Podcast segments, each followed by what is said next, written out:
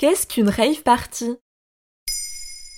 Merci d'avoir posé la question. Alors que nous passions de 2020 à 2021, une actualité ne vous a sûrement pas échappé. Une rave party rassemblant 2500 personnes a été organisée à Lyon près de Rennes. La fête a débuté le 31 décembre et a été interrompue le 2 janvier. Le 4 janvier, un jeune homme âgé de 22 ans et identifié comme un des organisateurs a été mis en examen puis placé en détention provisoire. D'autres co-organisateurs sont encore recherchés. Lors de la soirée, 1645 verbalisations ont été dressées.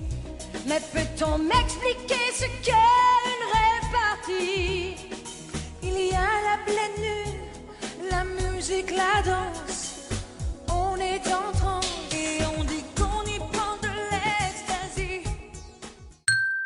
Une rave party, plus simplement appelée une rave, est un rassemblement festif ayant lieu à l'extérieur ou dans un lieu désaffecté, en général un entrepôt. L'idée est de garder la localisation secrète jusqu'à la dernière minute. Autre caractéristique d'une rave, la musique électro, techno ou house.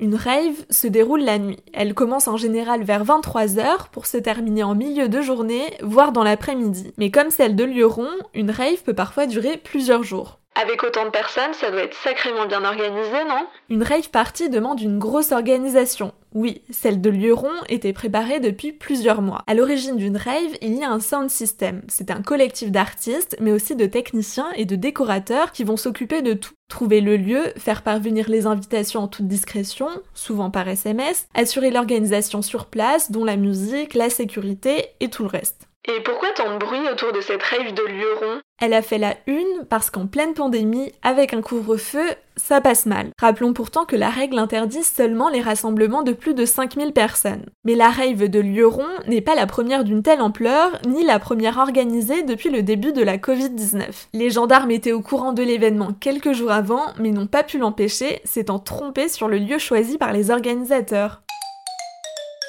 Les critiques ont pointé du doigt la jeunesse en employant des qualificatifs parfois très durs. Fête sauvage, tougher, irresponsable, et comme souvent, au moment de l'intervention des forces de l'ordre, des heurts ont eu lieu et des lacrymogènes ont été dispersés. Bref, on risque encore d'en entendre parler. Et c'est quoi la différence avec une free party?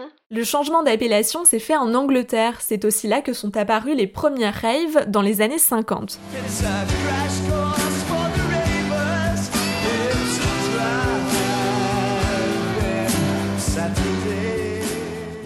Puis, plusieurs raves ont été organisés dans des clubs, se faisant remarquer dans l'Angleterre conservatrice des années 80 et ont été punis. Et c'est à ce moment-là que naissent les free parties qui vont s'exporter partout en Europe. Un rassemblement semi-gratuit sur le principe de la donation, clandestin et organisé illégalement, en opposition aux raves qui sont autorisées et payantes. Donc en fait, la rave de Lyon, c'est plutôt une free party.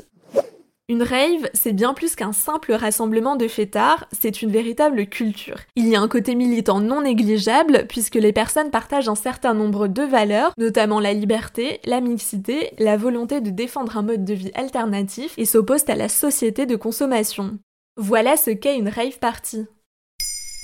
Maintenant, vous savez, un épisode écrit et réalisé par Pauline Weiss. En moins de 3 minutes, nous répondons à votre question. Que voulez-vous savoir? Posez vos questions en commentaire sur les plateformes audio et sur le compte Twitter de Bababam.